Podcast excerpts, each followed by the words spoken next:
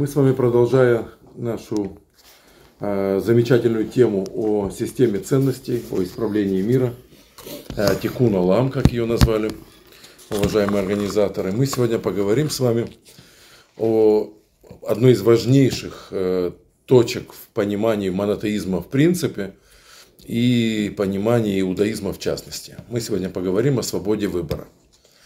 Прежде всего, почему можно сказать, что свобода выбора лежит в основе любого аврамизма. А те из вас, кто были на первой лекции, на открытии нашей программы в кафе, да, у нас проходило открытие, э, те, наверное, помнят, что мы с вами смогли тогда э, сделать такой интересный вывод. А в чем, в принципе, э, новизна, в чем открытие аврамизма – что такого великого сделал Авраам, до чего он дошел, чего до него, как выясняется, люди не доходили по той или иной причине. Или было не нужно, или это Бог им не давал это познать, или действительно время для открытия еще не, не пришло к тому моменту. В чем была новизна Авраама в его видении монотеизма? Ну, в том, что он, э, в чем он первый, в том, что он э, именно начал служить Богу. Отлично. Давайте расшифруем тогда. А что такое служить? Выполнять заповеди. Отлично. Э, и еще давайте я повредничаю. А что означает выполнять заповеди? Делать то, что нравится Всевышнему. О, то есть общими усилиями мы сформулировали, э, что открытие Авраама заключалось в том, что человек может быть Богу полезен. Не только потребителем, но и да.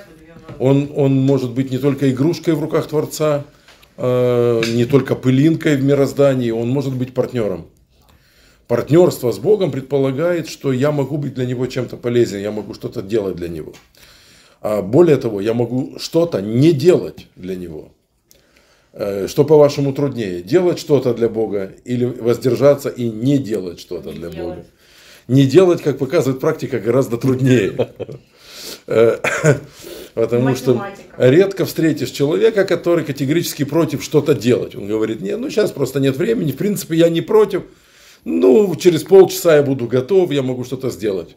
Но когда ему говорит Творец, надо от чего-то отказаться, надо какие-то силы в себе заблокировать, надо не поднять свою любимую вот эту самую точку, э, на которой мы обычно сидим, и не отправиться во все тяжкие, вот тут как раз сложность. Дойдет время, мы этот вопрос разберем, почему так, почему не делать труднее, чем делать, почему царь Давид говорит, «А, отдались от зла и твори добро, почему вначале отдались от зла, почему без этого нельзя делать добро.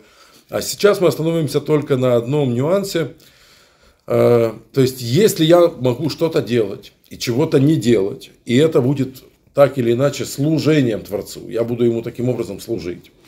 Я буду ему таким образом проявлять свою полезность. И в этом будет заключаться мое партнерство с ним. То может ли такое быть, можем ли мы предположить, что я при этом, как личность, не свободен? То есть от меня что-то зависит, а я не свободен. Непонятно, да? Непонятно, что я спросил? Выбор то есть вы поставили некого человека, такой эксперимент, вы поставили его в такие рамки, ну, давайте, чтобы было еще понятнее, вы приковали его к стене кандалами, он не может пошевелить ни рукой, ни ногой. А вы вставили ему в рот э, такой механизм, что раздвинул его челюсть, и он не может их сомкнуть. Вы, как э, в фильме «Заводной апельсин», вставили ему в глаза такие э, приборы, которые расширили его веки, не дают, не дадут ему моргнуть. То есть вы поставили его в определенную какую-то позу, вы заставили принять его определенное положение тела, выражение лица. И вы от него ждете каких-то сейчас действий. Логично вы от него ждать каких-то действий? Нет. Вы ему говорите, ну-ка, пошевели рукой. А, не можешь, отож, да? Или ты ему, или ты ему говоришь, не вздумай шевелиться. А он тебе одними зрачками пытается показать, что я бы рад, но ты поставил меня в такие условия, что от меня уже ничего не зависит. Если мы всерьез говорим о партнерстве, то такой партнер которого мы хотим видеть в лице человека, должен быть свободен в своем волеизъявлении. Он мог бы пойти направо, он мог бы пойти налево, он мог бы сидеть, он мог, бы стоять. И только в этом случае приказ или запрет Бога будет играть какую-то роль. Теперь, отдавший приказ или запрет, Бог мог бы посмотреть, а что при этом будешь делать ты. Я тебе дал некую свободу, и в, в рамках этой свободы ты можешь как согласиться со мной, послушать меня, э, подчиниться мне, так и пойти против. И теперь твой поступок имеет вес. Эта теза понятна была? Да. Только свободный человек может быть Богу партнером. Или, или не партнером. И в этом будет как раз его свобода. Быть партнером или не быть этим партнером. Быть врагом или быть союзником. И решать это будешь только ты. И это крайне важно, потому что в основе всех авраамистических культур лежит понятие э, воздаяния. Награда или наказание в той или иной форме это будет воздаянием Бога. То есть за твои поступки тебе мог бы Бог вынести какое-то решение, и ты что-то можешь за это получить. Получить по шее или получить какой-то пряник. Но если ты связан по рукам и ногам, то кого мы будем награждать? кто молодец и, и кого мы будем наказывать, кто, кто мерзавец. Если ты, Бог, связал меня так, что я не могу пошевелиться, и я при этом молодец, так это ты молодец. То есть ты меня поставил в такие рамки. Это твоя заслуга, что я не грешу, потому что это ты меня приковал. А если я при этом, ты поставил меня в иные рамки, и я в них грешу, это тоже не моя вина. Кого ты хочешь, Бог, обвинить? Обвини себя. Это ты поставил меня в такие рамки, что я не могу не грешить. Поймали эту идею? В основе аврамизма лежит идея воздаяния. Наши поступки чего-то стоят, и они могут быть оценены Богом, и мы можем и даже должны за это что-то получить. С тем или иным знаком, с плюсом или с минусом. Это уже будет зависеть от нашего вектора. Но еще раз давайте продублируем. Это невероятно важная теза. Я хотел бы, чтобы мы на нее могли смело опираться в дальнейшем. Э, если все за меня уже решил ты, Бог, и поставил меня в такие условия, что я под, иначе поступить не смогу, то в этом нет ни моей вины, ни моей заслуги, а значит нет воздаяния, а значит я тебе не партнер, и значит то, о чем мы будем говорить, это не будет аврамизмом, это не будет монотеизмом, это все, что угодно, карма, буддизм, индуизм, как угодно подбери здесь слова, но это не будет Торой. Это не будет логикой Торы. Человек, и это лежит в основе Торы и в основе всех аврамистических культур, он свободен в своем выборе. На эту тему я хочу сразу вам привести какой-то конкретный кейс, чтобы эта тема не повисла в воздухе. А дальше мы детально разберем одну невероятно для меня, по крайней мере, интересную идею внутри этого всего блока. Ну давайте в начале, в начале кейс. Есть такая книга Перкея Вот, Поучение отцов. На самом деле а это неотъемлемая часть Талмуда. Но, к слову сказать, это единственный раздел Талмуда, на который у мудрецов нет спора. Нет гморы на Перкея Вот. Обычно на любой отрывок Талмуда, на любую мишну мудрецы спорят, выясняя, что здесь имеется в виду. На перке вот нет спора мудрецов. Это исключение из правил. А перке вот э, является, если хотите, сборником афоризмов, э, которые принадлежат э, величайшим мудрецам, авторам написания Мишны и Талмуда, то есть фактически талмудическим мудрецам. На протяжении 500 лет формировался Талмуд, и все самые вкусные мысли, короткие, интересные мысли, которые могли бы стать афоризмами, поговорками, они выведены отдельно Раби Игуда Янаси, человеком, который скомпилировал Талмуд, фактически он его, в том виде, в котором мы сегодня его имеем, он его и сформировал, он выделил эти мысли в отдельный трактат, который назвал «Поучение отцов». Что еще на эту тему? Вокруг да около. Да? А если у вас, к примеру, вы пришли куда-то, на сегодняшний день есть только пять томов э, Талмуда, на, переведенные на русский язык. Я даже не знаю, целиком переведены эти тома или только частично. Штен, это, это институт Штензальца. Да. А, так э, в каком томе искать поучение отцов? Нам как-то даже в голову часто вопрос не приходит. Берешь в руки Сидур, в Сидуре там, всегда да, найдешь. Знаете, про это есть анекдот. Я не знаю, всегда от аудитории тоже зависит, если анекдот понятен или нужно долго объяснять. Э, Мальчик э, еврейский пошел в Ешиву первые дни, он там ходит в детскую Ешиву, приходит домой э, и говорит, вы знаете, родители, я узнал такую вещь, просто какой-то капец, я, я удивлен. Вот книга Тегелим, Псалмы Давида. Так а почему мы называем это псалмами Давида? Что это, царь Давид написал? Он же все списал с Сидура. Да, да, да, да. Он все списал с Сидура. Слово в слово. Потому что его псалмы разобраны на фразы, из них составлена молитва, составлен Сидур, молитвенник. Поэтому что царь Давид написал, он же все списал с Сидура. Так можно сказать и тоже по перке, вот, по учению отцов. Они все списали из Сидура. На самом деле это в Сидур помещено, но из какого трактата талмудического это взято? Значит, трактат Авод – это последний раздел, последняя Мишна в большом трактате о ущербах, в трактате Баба Кама.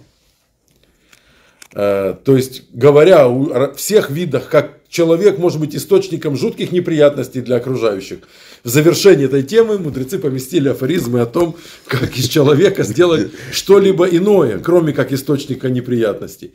Как человеку научиться жить так, чтобы не был источником неприятностей для окружающих.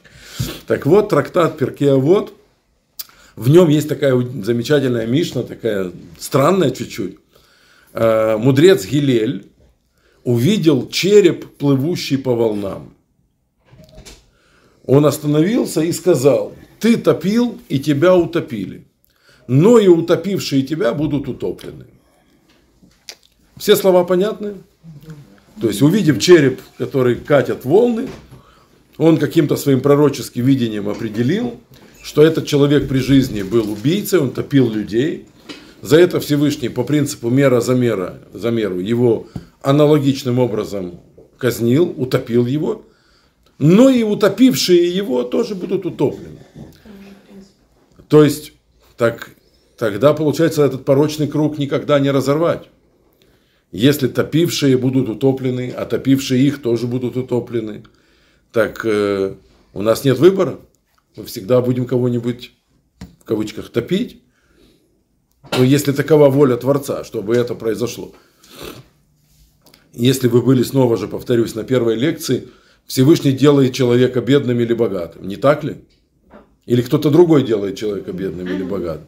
Все от Бога это происходит. Да? Э, если Всевышний делает человека бедным, бедным, кто мы такие, чтобы помогать ему материально и пытаться сделать из него не такого бедного? Бог постарался, сделал его бедным, мы прошли, проходили мимо, кинули ему 200 гривен. Он уже не такой бедный, как был. А если каждый кинет ему по 200 гривен, так он станет олигархом. Так мы сломали Богу все планы. Он этого человека обеднял, обеднял, мучил, что-то хочет ему доказать. А мы тут рады стараться, пришли, все Богу испортили. Вы понимаете, к чему я клоню? Так у нас есть свобода выбора или нет? Э, вроде как сказал, есть. А если ты топил и тебя утопили, то какая же здесь свобода?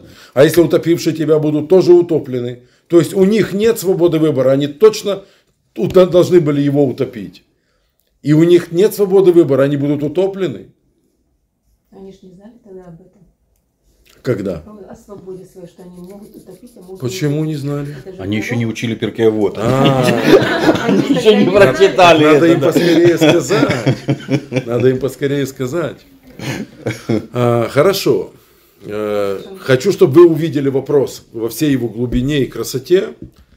То есть, если у Всевышнего есть план, что за какое-то действие X полагается противодействие Y, а за это, это Y тоже само по себе некое действие, а за него полагается следствие Z, то участников этих двух историй под названием Y и Z нет выбора. Выбор, насколько я вижу из этой истории, был только у того, кто топил. Про него не сказано, что он обязан был топить. Он хотел топить людей, он их топил. За это Бог берет каких-то других людей и говорит, значит так, вы сейчас его утопите. Они кричат, мы не хотим. Говорит, так надо. Так у них нет свободы выбора, что ли? Почему? Есть. Что они могут сделать? Не утопить и разорвать этот порочный круг. И как же это войдет в планы Всевышнего? Да. Его утопит кто-нибудь другой. Вы совершенно правы. У меня когда-то был конфликт с одним э, раввином. Такое иногда происходит. Раввины тоже люди. Просто раввины ча- ча- должны, по крайней мере, по Торе, и часто у них это получается, решать свои конфликты легитимным способом. Ну, не драться же за это. Не бить же друг другу лицом. У меня был... А? Талмудом. Был у меня конфликт с одним раввином. Э, Конфликтная ситуация. Я несколько раз с ним пытался поговорить по-хорошему. Он своей, так сказать, вины не видит. И что мне, по большому счету, от него было нужно? Ну, желательно, чтобы он мне там вернул деньги, которые он мне остался должен. Ну, хотя бы извинился. Хотя бы сказал, так получилось, я нечаянно. Меня бы это удовлетворило. Но ощу- ощущать себя каким-то дурачком, которого можно обмануть, мне было неприятно. Я еще тогда был намного моложе, почти в два раза, чем сегодня. И я пошел к Равину Каменецкому с этим вопросом. Говорю ему, у меня конфликт с таким-то, таким-то человеком.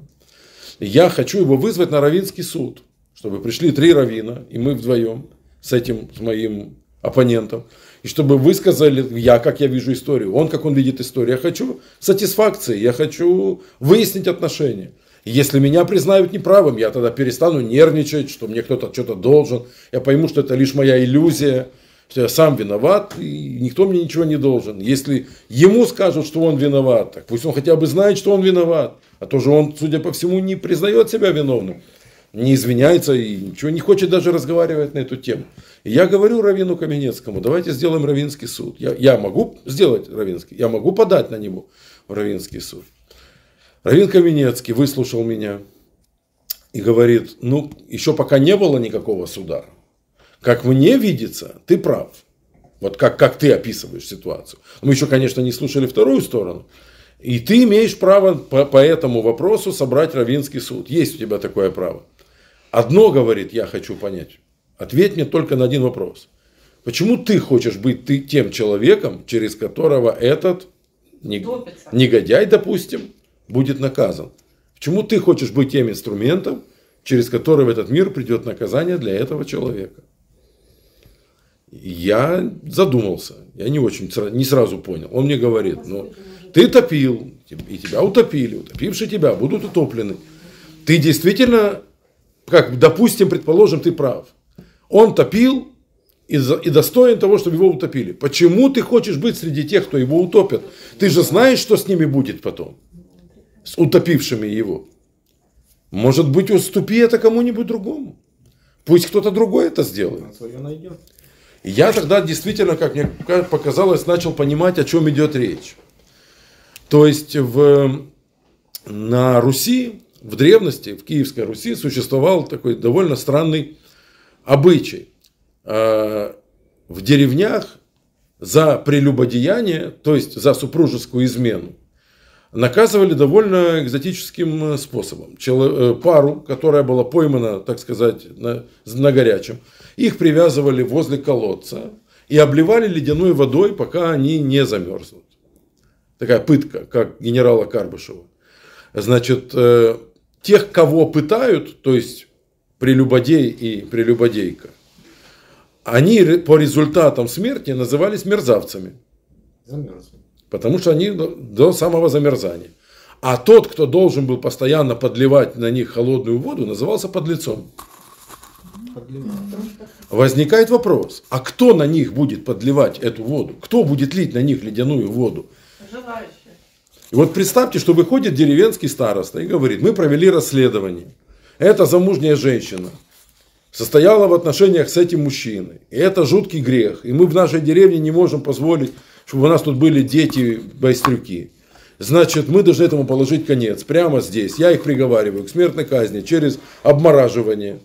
Кто хочет обливать их холодной водой? И так, глядит, а там собрание народное, и все стоят как-то. Понятно, все понимают, что они виновны. Но все-таки это как-то соседи, многие даже дальние родственники, какие-нибудь там кумовья. Люди с ним еще вчера за руку здоровались, они не знали.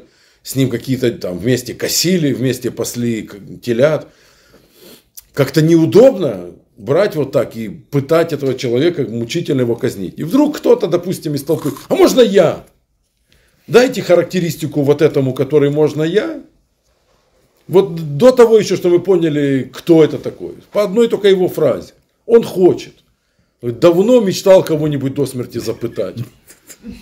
Такая чудесная возможность, причем легитимно, мне ничего за это не будет, потому что а он сам спросил, кто хочет. И никто не хотел, я один захотел.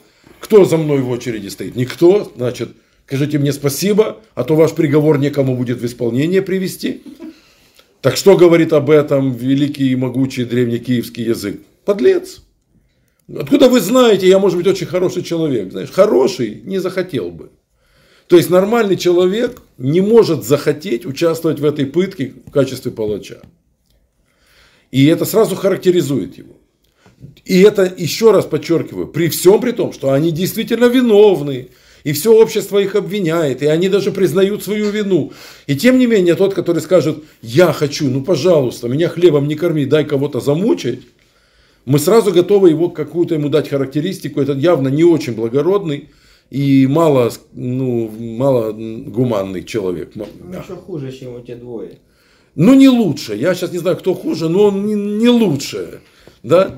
А, Они свой грех совершили, уже стоят понурив голову, а он только собирается. Да? Причем он хочет совершить свои злодеяния так, чтобы чистеньким остаться. А как? Я не, из, я не из-за угла напал на него с топором. Мне суд сказал, иди, пожалуйста. По, возможно, по этой или по многим другим причинам в иудейском праве нет профессии палача. А кто в э, законах Торы выносит приговор в исполнение? Как же? А если в Торе написано побить камнями, кто будет бить камнями? Ну, Нет. были свидетели. Свидетели. Те, которые пришли и сказали, зуб даю, я видел своими глазами, и описывает точно, что он видел. И потом второй свидетель. Их проверяют на детекторе, перекрестные допросы, выясняют, точно ли они видели, или они сговорились. Они будут приводить приговоры исполнения. Как объясняет Талмуд, почему так? Почему именно они должны это совершить? Чтобы не, не было возможности быть только лишь лжесвидетелем. Чтобы любой лжесвидетель автоматически был бы еще и убийцей. И тогда лжесвидетель подумает тысячу раз перед тем, как идти на это грязное дело, что это я не просто взял деньги и что-то сказал и пошел домой пить чай. Я взял деньги, что-то сказал, потом я убил человека. И если это когда-нибудь выяснится, никто же мне за это ну, пощады не будет. Потому что это не просто слово, которое убивает. Мне пришлось его прикончить своими руками. Уловили концепт? Да, Это словами, руками. То есть мало ему просто будет сказать, поэтому и говорит Тора, чтобы у вас не было, у вас нет профессии палача. И по этой причине человек, который выносит приговор в исполнение, он вряд ли э, желает это, э, этой- этой- эту смерть осуществить. Нет у него профессионального желания убивать. И он бы с удовольствием отказался, но других свидетелей нет, и суд приказывает, раз ты свидетель, иди и сверши. И еще здесь, в этом маленьком ответвлении тема, когда человек видит совершающееся преступление, и если может, пусть остановит, чтобы оно дальше не совершалось. Но он тоже тысячу раз подумает, идти ему в суд в качестве свидетеля или нет, потому что он отдает себе отчет. Если я приду как свидетель, мне придется потом и ручки заморать немножко. Правда?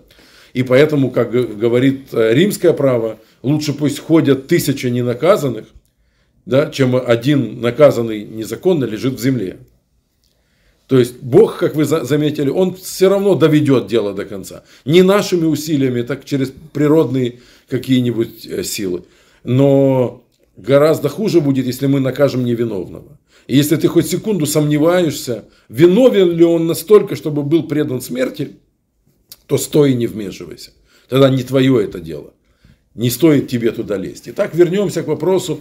Ты топил и тебя утопили. Этот э, злодей, чей череп плыл по волнам, он был абсолютно свободным.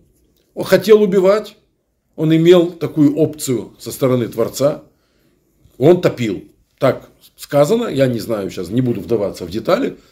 Те, которые утопили его, имели ли они свободу? Они могли его не топить. И что бы случилось тогда? Или Бог нашел бы других подлецов, или было бы наводнение. или было бы кораблекрушение, он попал бы в воду. Бог решил бы эту, эту загадку, эту головоломку другим способом. Но нашлись, к несчастью Творца, те, которые хотели бы его утопить. Спрашивается, а те, которые утопят тех, которые утопили, вторые палачи, у них есть свобода выбора? Они ведь тоже могли отказаться, они тоже могли выйти из этой игры и разорвать порочный круг. Но к несчастью Творца опять нашлись люди, которые хотели бы утопить этих. И пока человек не прервет этот круг, пока однажды человек не скажет себе, тысячу раз он виноват, но пусть жизнь его научит каким-нибудь другим способом. Не хочу, чтобы моими руками это произошло.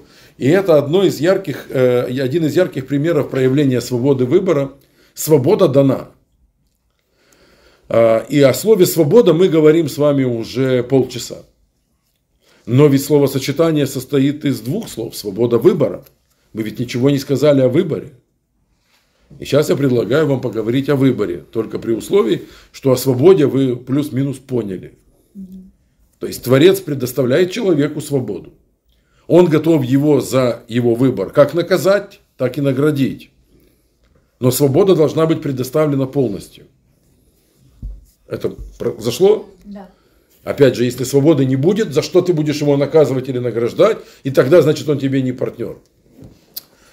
Э, поговорим немножко о выборе. Сейчас будет труднее, потому что до этого был такой легкий анонс э, Талмуда, а сейчас нам придется зайти серьезно в философию иудаизма, в Сифрей Мусар, в книги, которые занимаются исследованием морали, моралистических концепций. Поговорим с вами сейчас о выборе. Так как у меня есть определенный опыт преподавания этой темы, я рискну предположить, что у вас в голове насчет выбора полная каша. Потому что мало кто объясняет это. Ну, я 30 лет прожил, мне никто не объяснял. Пока наконец-то я нашел объяснение того, что такое выбор и что такое теперь вместе свобода. Плюс выбор, как свобода выбора. И вот тогда мне стало немножко легче. А до этого я просто бился головой об стенку и нигде не мог понять, что такое выборы у всех людей. Э, помните, мы на прошлом занятии говорили, общие обтекаемые фразы, общие слова. Слова ни о чем, смысл не доходит. Давайте поговорим о выборе. Э, перед нами на тарелке лежит яблоко и груша. Два предмета. Сама тарелка не в счет. Я знаю, что есть хитрые люди, которые говорят, что тарелка есть, что стол, наверное. Нет, есть тарелка не продается, только яблоко и груша. Нам предлагают взять только один плод. Мы не можем взять два. По какой-то причине мы не можем не взять ничего. То есть такой вариант не рассматривается. Мы почему-то должны взять или яблоко, или грушу. А, утверждает для, нас Талмуд, что человек такое интересное существо. Он не может одинаково сильно любить или ненавидеть одинаково сильно два разных предмета. Яблоко и груша – это разные предметы. Это значит, что у нас к ним разное отношение. Кто-то из нас, условно, любит груши. В таком случае яблоко здесь, ну, только как альтернатива, оно здесь, в принципе, для красоты. А съедобная здесь только груша, потому что я когда вижу грушу, я больше ни о других плодах уже думать не могу. Кто-то хорошо относится к яблокам. Он говорит, когда я вижу яблоко то уже остальные плоды абсолютно не играют никакой роли, они лишь маскировка, какой-то ну, антураж, э, бутафория. Я их всерьез не рассматриваю. Я смотрю на яблоко и думаю только о нем. Э, кто-то говорит, я на самом деле не люблю ни то, ни другое. Я не ем ни то, ни другое. Я вообще люблю арбузы. Ну, яблоко это не арбуз, и груша это не арбуз. Ну, совсем не арбуз. Но когда я, любитель арбузов, попадаю в ситуацию, что арбузов нет, я выбираю яблоки, они почему-то в моем больном мозгу чуть-чуть все-таки арбузные. Ну, что-то в них вот сочные, они, может быть, как вот что-то в них от арбуза есть. Скажем так, я их обоих ненавижу, но яблоко я ненавижу немножко меньше. И снова мы видим, что у меня разное отношение к этим предметам. А если я яблоко ненавижу немножко меньше – то, конечно, здесь на тарелке есть только яблоко, и груши никакой здесь нет. Чистота эксперимента соблюдена. Да. Да. Я могу усложнить до, до- до- до невозможности, но у меня нет такой цели. Э, Именно меня сейчас интересует максимально примитивный вопрос. Я беру для себя, я сейчас буду вынужден это есть, а я хочу только это, значит, оно только одно и существует, а второго как будто бы и нет.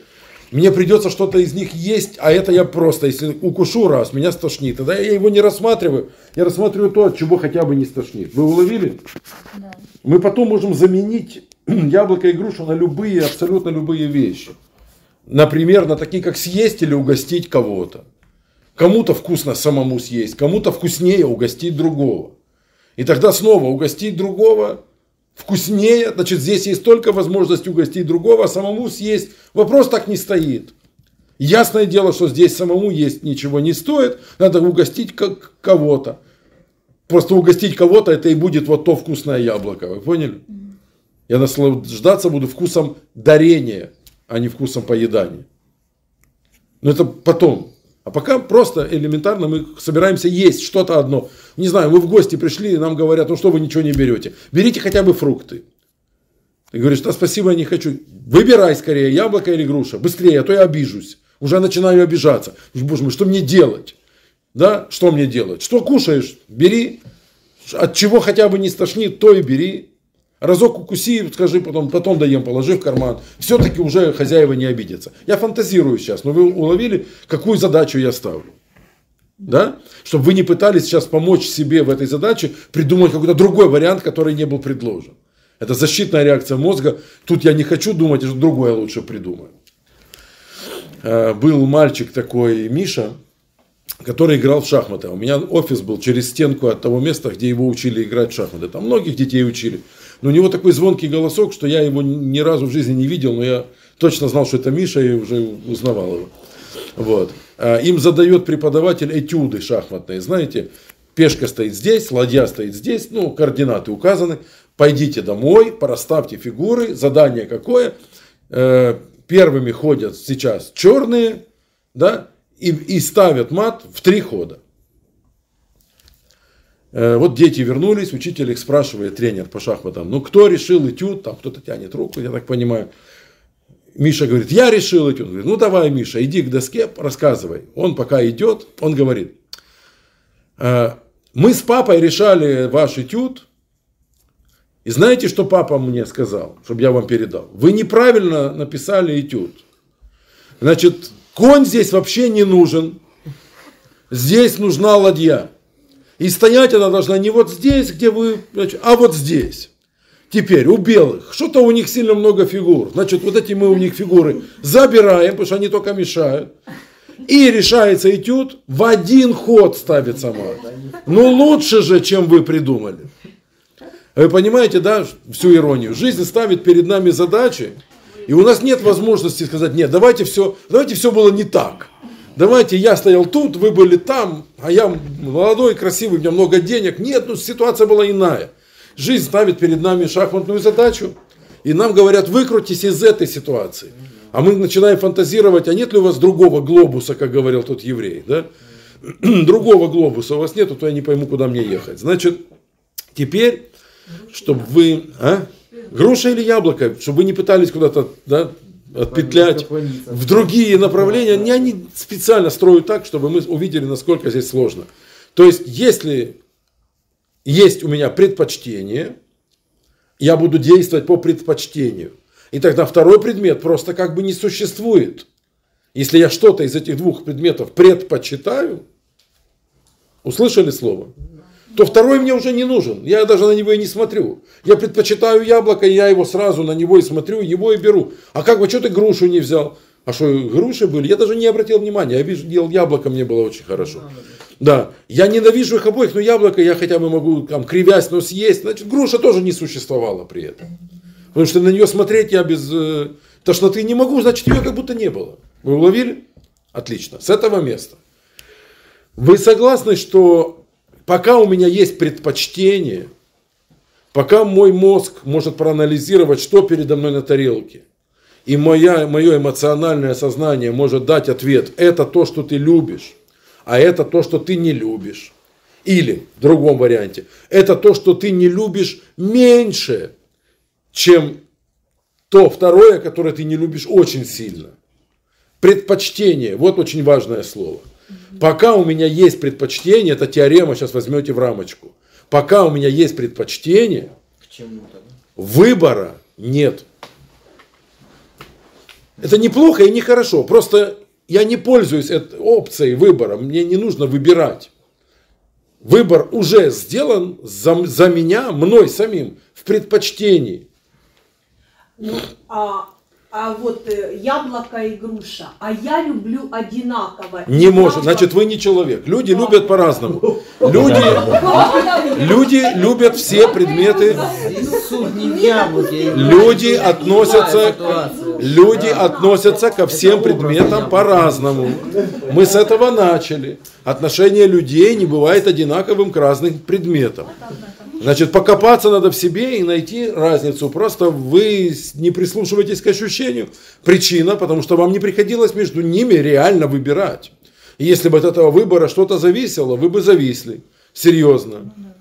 Потому что когда все равно, что бери яблоко, потом, потом съешь грушу, тогда действительно о чем мне заморачиваться. А если от этого выбора зависит что-то важное, угадал, не угадал. Вспомните, как выглядят экзаменационные билеты, пока не на столе у преподавателя. Все одинаковые перевернутые. Нет. Нет. Они на столе у преподавателя изнанкой кверху. Да. Они все одинаково Все беленькие, да. не- безликие. Ну, может быть, вы скажете, что все равно Нет. мы можем одинаково относиться ко всем экзаменационным билетам в равной степени каждому из них. Да? Нет. Мне бы иметь предпочтение.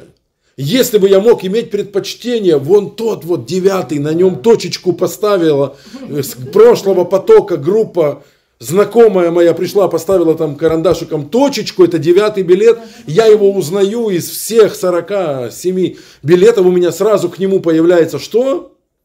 Предпочтение. предпочтение. И выбора больше никакого мне не нужно. Мне его больше нет. Я беру его. Согласны? Да.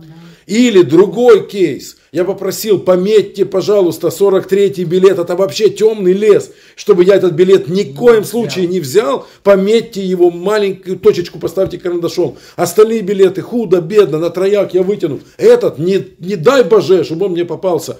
И, и добрая студентка с параллельного курса поставила мне там точечку. Я вижу этот ненавистный мне билет, и у меня больше выбора Нет. Нету, потому что у меня есть предпочтение, в чем оно заключается. Я предпочитаю этот билет Не не брать никогда. Вы уловили? Да. А потому что от этого что-то будет зависеть сейчас. То есть пойдет мальчик в армию или нет, зависит сейчас от того, какой он билет вытянет. Следующие два года его жизни. Он заканчивает институт или он идет маршировать в стройбат. А, Это вам пример, яблоко и груша. Вот тебе яблоко и груша, вот тебе билеты. Да? Поймайте пас. Итак, мы относимся к разным предметам, держите, это аксиома, мы относимся к разным предметам по-разному. Мы себя просто редко спрашиваем об этом, но вообще-то мы относимся к ним по-разному. Точка. Значит, чтобы произошла свобода выбора, яблоко и груша, очевидно, не годятся. А что годится? Придумайте схему, в которой у меня появится настоящая свобода выбора. Плохо. Значит, яблоко и груша не годятся. В чем их недостаток? Или-или. В чем недостаток того, что лежит на Это тарелке? просто выбор. Ограничения. Ну, ограничения. Я хочу, чтобы вы придумали схему, в которой я должен буду совершить выбор, а не предпочтение. Для того, чтобы сделать выбор, мне не подходят одинаковые, э, разные, разные предметы. Два, Мне- я- два яблока. Мне не подходят разные А, предметы, потому выбор, что, яблоко. а чтобы появился выбор, ну, предметы должны быть какими? Одинаково. Молодцы. То есть предпочтение исключает выбор. Когда будут два одинаковых предмета, предпочтению некуда будет, неоткуда будет взяться, и не к чему будет его приложить. Не так ли? Представьте, он пришел, два билета с точечками стоят. Вот проблема. Какой же, да, из них Как кто-то же один из них девятый, они не могут быть оба девятыми. девятый. Или кто-то же из них 43 они не могут быть оба 43 Ну, допустим, с выбором через «не», ну так не бери об оба. А если я ищу девятый, а тут оба с точкой, два девятых не бывает. Значит, кто-то еще какой-то пометил. А вдруг какой-то дурак пометил 43 Я сейчас его схвачу. Вы уловили? Итак, мне нужно, чтобы на тарелке лежали Два яблока. два яблока. Два предмета не бывают одинаковых. Умничка. Мне нужно, чтобы на тарелке лежали два яблока. Я хочу, чтобы у меня на тарелке были два одинаковых предмета. Мы долго ходили по озерке и выбирали два одинаковых яблока. У нас есть уверенность, у нас даже получилось. Мы достаем из газетки, разворачиваем два яблока. Все смотрят и говорят, ну это просто какой-то фотошоп. Как вы сделали два таких одинаковых яблока? Мы их кладем на тарелку и говорим, кажется, сейчас мы проведем эксперимент по свободе выбора. Запускайте, пожалуйста, подопытного. Заходит подопытный. Берлагу, да. Заходит подопытный берлага, он садится, смотрит на это, и говорит, и в чем вопрос? Мы говорим, ты видишь два одинаковых яблока, выбери одно, любое, но одно. И мы все понимаем в эту секунду, что сейчас возникла проблема. Здесь именно выбор надо будет сделать. Вы поняли как? Тут предпочтение не работает. Да? Точно? Я вас теряю. Два одинаковых яблока. Проблема? Создают они для меня ситуацию выбора или нет? Да. Должны создавать. Ну, яблоко с грушей не работали, а два яблока, значит, должны сработать, да? Вы еще со мной? Все нормально? Конечно. Прекрасно. Оказалось, что в качестве подопытного пришел доцент с кафедры яблоковедения аграрной академии, никто иной, как сам профессор Яблочкин. Он зашел и говорит, а в чем, собственно, вопрос? Мы говорим, ну вот два одинаковых яблока. Он говорит, одинаковых? Вы с ума сошли? Где вы видели здесь два одинаковых яблока? Абсолютно разные яблоки. Это ранний сорт. И он привезен из Краснодарского края. А это какой-то поздний сорт. И он из Полтавской области. Ну, гад все знает про яблоки. Почему же нам они казались одинаковыми? Мы не специалисты, эксперты. информация. У нас не хватает информации. У нас нет полного осознания того, что мы видим. Нам показалось, что они одинаковые. Будьте сейчас со мной очень, очень со мной. Пока мне казалось, что они одинаковые, реально у меня была свобода выбора. Я не мог предпочесть одно или другое. Они казались мне одинаковыми. Как только мне академик Яблочкин, я повышаю его, он был доцент, профессор, теперь он академик, а, как только он мне укажет на разницу между ними, да, больше свободы выбора у меня нет. Теперь я знаю, что это какое-то вот такое, а это как... А он же еще не умолкает. Он говорит, это такое сладковато-кислое, а это такое вообще аромат, а после Кисло-сладкое, да. Я говорю, все, забыли про это, вот это, которое вот обалденное, вот, Вот это которое, да, хочу. да. Вот это хочу теперь. Он создал мне своей информацией предпочтение. Он поставил вот эту точечку и объяснил мне, что это хороший билет. Да? И я уже про плохой уже не смотрю. А пока он не объяснил, мне казалось, что они одинаковые. И у меня, пока и мне так казалось, у меня выбор был. То есть вторая теорема невероятно важная. Невероятно важная. Предметы. Совершенно верно. Выбор существует лишь при условии да, видимого подобия предметов. Но к этой теореме есть лемма. Двух одинаковых предметов во Вселенной не существует априори, доказано Аликом Эйнштейном. Двух одинаковых предметов во Вселенной просто не существует. А если так, что тогда такое свобода выбора? Это временное явление, вызванное недостатком информации. М, Да. Это лишь временное явление, пока не пришел академик Яблочкин и не растолковал, мне реально казалось, что они одинаковые. Я даже вспотел. Я даже начал спички тянуть, правое, левое, что выбрать. Вот так пальцами монетку подбрасывать, потому что мой мозг не помогает, мне нужно другие средства применить. Жребий бросить, да, звонок другу, выбери за меня. Давай ты выберешь, а что я буду выбирать? А потом в случае чего будешь ты виновата. Давай, выбирай. Мне хочется воспользоваться каким-то другим инструментом, потому что мой мозг не помогает здесь. Предпочесть он не может. Ни со знаком плюс, ни со знаком минус. Я не могу выбрать, какой из них хуже для меня, ну, какой из них меньше ненавистное, или какой из них более симпатичное. Мозг не дает информации. А раз нет информации, есть выбор. Появится информация, выбор исчезнет моментально. Уловили? Это очень важная находка. Вот до этого места мало кто на лекции дотягивает в полном здравии, потому что это, это реально серьезная вещь. Мы сейчас сделали серьезное открытие. Значит, тот, кто располагал бы всей возможной информацией, он бы выбора, свободы выбора по определению бы не имел и иметь бы не мог. Это мы сейчас сказали про кого? Это мы сказали про Бога. У него свободы выбора нет. У него есть только предпочтение.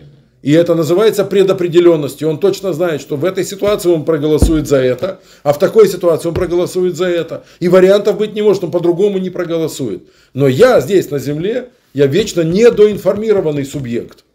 Мне вечно разное окажется одинаковым. Мне даже яблоко с грушей могут казаться одинаковыми почему-то. По каким-то непонятным причинам. Я могу из-за этого разные предметы, воспринимая их как одинаковые, э, потеть, мучиться, бросать жребий, растеряться, и это будет называться свободой выбора. И именно в этой ситуации он меня готов награждать или наказывать. Говорит, вот сейчас все, все зависит от тебя, что ты выберешь. От этого многое зависит. Раз, двух одинаковых предметов не существует, мы на финишной прямой. Сейчас самое важное. А, мы совсем сейчас с другой стороны зайдем. Вечером в 23.30 вы поздно, так обычно никогда не заходите, зашли в АТБ, купили бутылку подсолнечного масла и пачку макарон. А, насколько это затянуло, хозяйки, подскажите? Бутылка масла, Рублей на 100. Ну, пачка макарон, Около 100. 70-80 гривен. 80 гривен, да, до 100 где-то. Хорошо. Вы подходите на кассу и даете э, 100, э, 100 гривен. Ну, ожидаете получить там что-то около 20 гривен сдачи и пойти домой варить макароны. Кассир, уставшая, целый день за кассой, устала, голова не соображает, и она берет у вас 100 гривен, а сдачу вам дает, как с 500. Ну, 400 сразу тебе две двухсотки положила, и там еще долго что-то мелочи ковырялась, еще гривен там 20 насыпала тебе мелочью. Ты говоришь, неплохо я сходила в АТБ на ночь глядя. Ну, на голом месте вот так взять и нажить 400 гривен. Вы берете в руки эти 400 гривен. Это в левую, чтобы понятно было. А вот ту всю мелочь, которая сдача как бы сотни еще в правую, специально поставил в разные руки, чтобы понятно было. То, что в правой руке чье? Мое. Точно. Точно. А то, что в левой чье? Не мое. Ее. Ну, в общем, не мое. Так.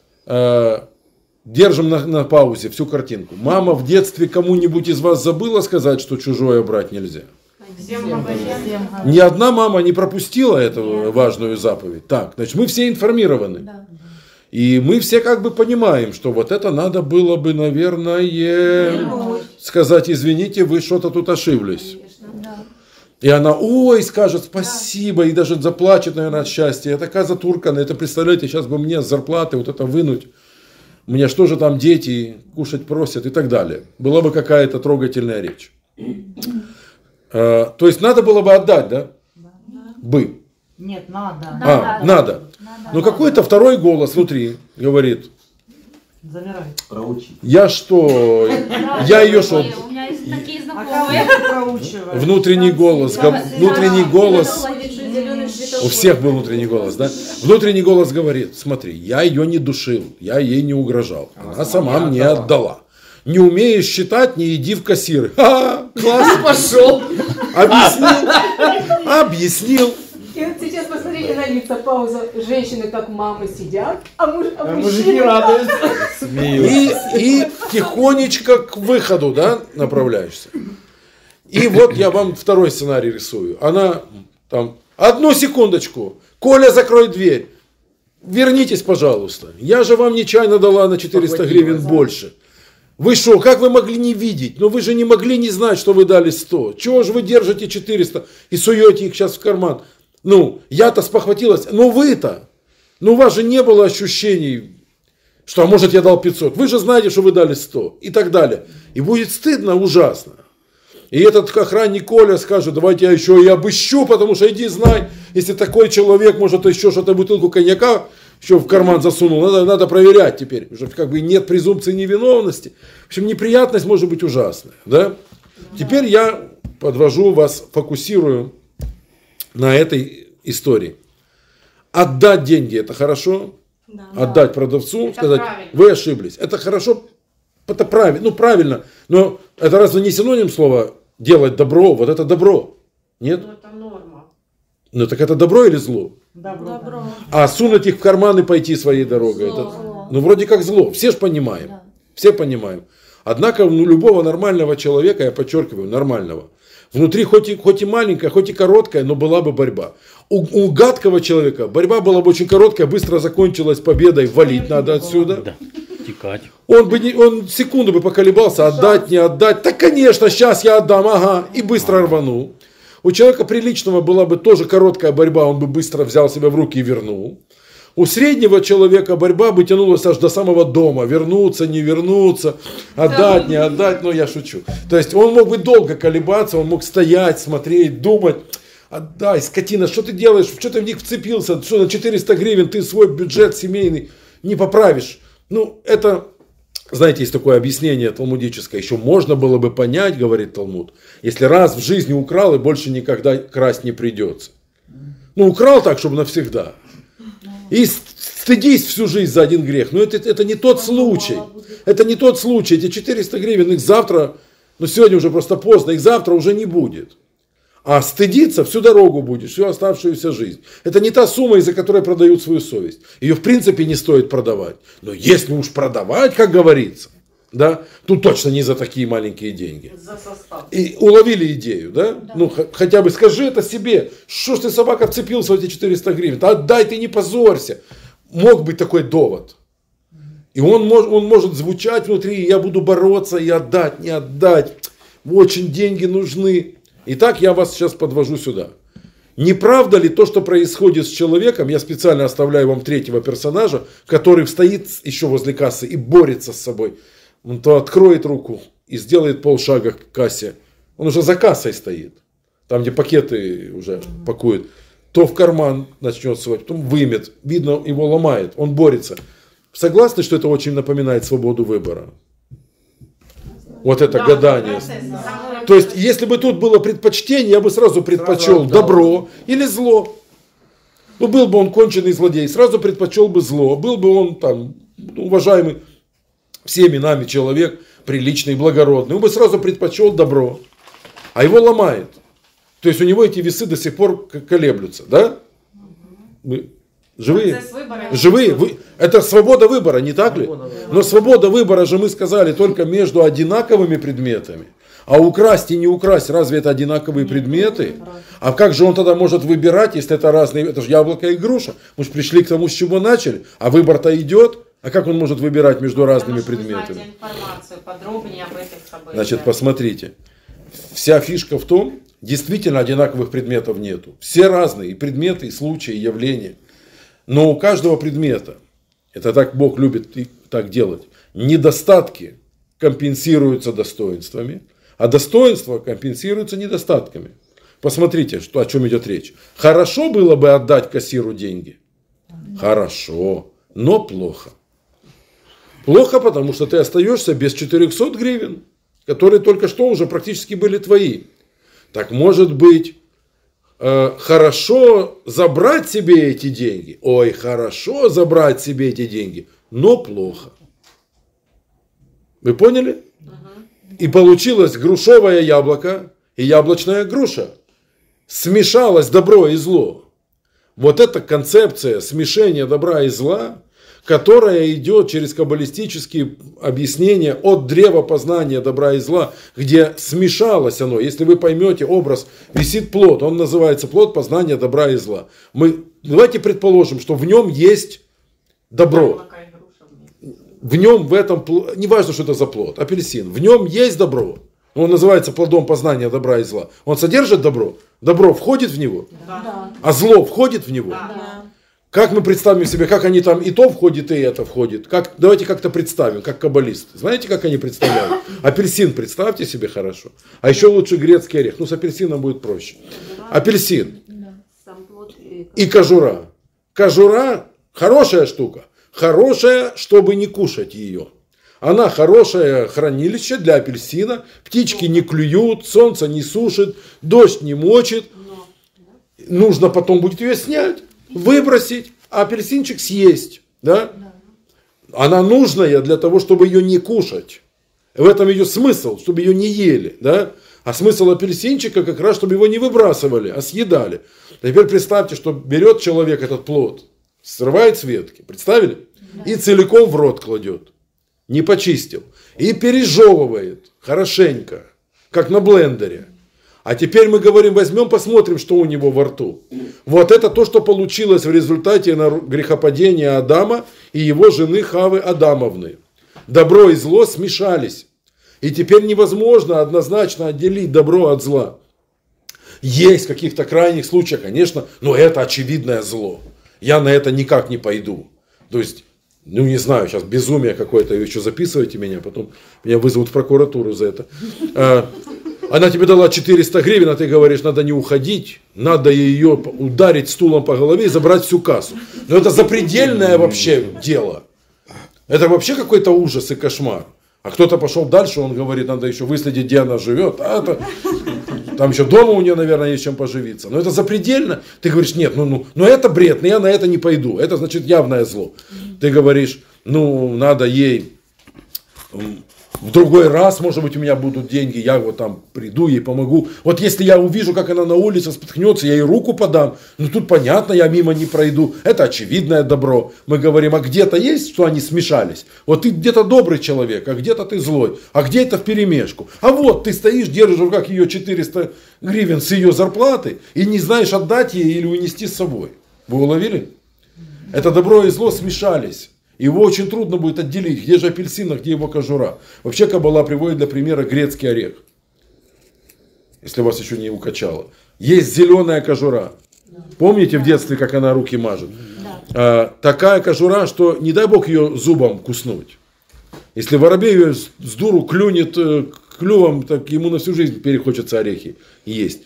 А, едкое такое, с, не, отстирывай, не отстирывается, желтая какая-то там дрянь, сок такой. Йод йод. Потом костяной такой, да, покров, как панцирь, скорлупа ореха. Тоже мало приятного встретиться с ней один на один, да, без какого-нибудь там подручного кирпича. А под, а под скорлупой до самого ядра есть еще внутри скорлупы такая более рыхлая перепоночка такая, можно сказать, которая формирует вот этот интересный рельеф самого ядра. То есть внутренняя поверхность скорлупы, она такая более рыхлая. И это третья преграда. И об этом говорит Кабала, что есть три преграды, и наконец-то сам орешек. И чтобы съесть орешек, надо аккуратненько снять эту зеленую, лучше дождаться, пока сама отпадет. Потом аккуратно кокнуть вот эту скорлупу, вынуть аккуратненько оттуда ядрышко, почистить со всех сторон, потом съесть. Да? А если я возьму кирпичом, вот этот зеленый лежит орех, со всей силы его бахну, несколько раз его бахну, хорошенько перемешаю, сейчас кирпичной пылью смешаю получше, и теперь я буду это есть. Вы поняли? У меня зеленая вот эта вот штуковина вся перемешалась, скорлупа вся мелко истолклась. Да? Это отличный способ поломать зубы и отбить себе охоту вообще когда-либо что-то с дерева срывать. Вы поняли? И я никакого представления об орехах не буду иметь, если я это съем. Я скажу, такую гадость вообще моей ноги не будет там, где это растет. Вы поймали пас? Это неумение чистить, неумение отделять добро от зла. Соответственно, вернуть 400 гривен это хорошо, но плохо. Э, не возвращать 400 гривен это плохо, но хорошо. Плохо не отдавать 400 гривен. Плохо. Мама говорила плохо. Но хорошо. Так хорошо в кармане, правда, кисло на душе. И это в данный момент, говорит Всевышний, вот эта свобода выбора, она сейчас в самом великом своем действии. Потому что не яблоки и груши тебе придется в жизни выбирать. Это меньшее из того, что вообще бывает. И по большому счету, большой разницы между ними, скорее всего, не будет. Я съем это или то.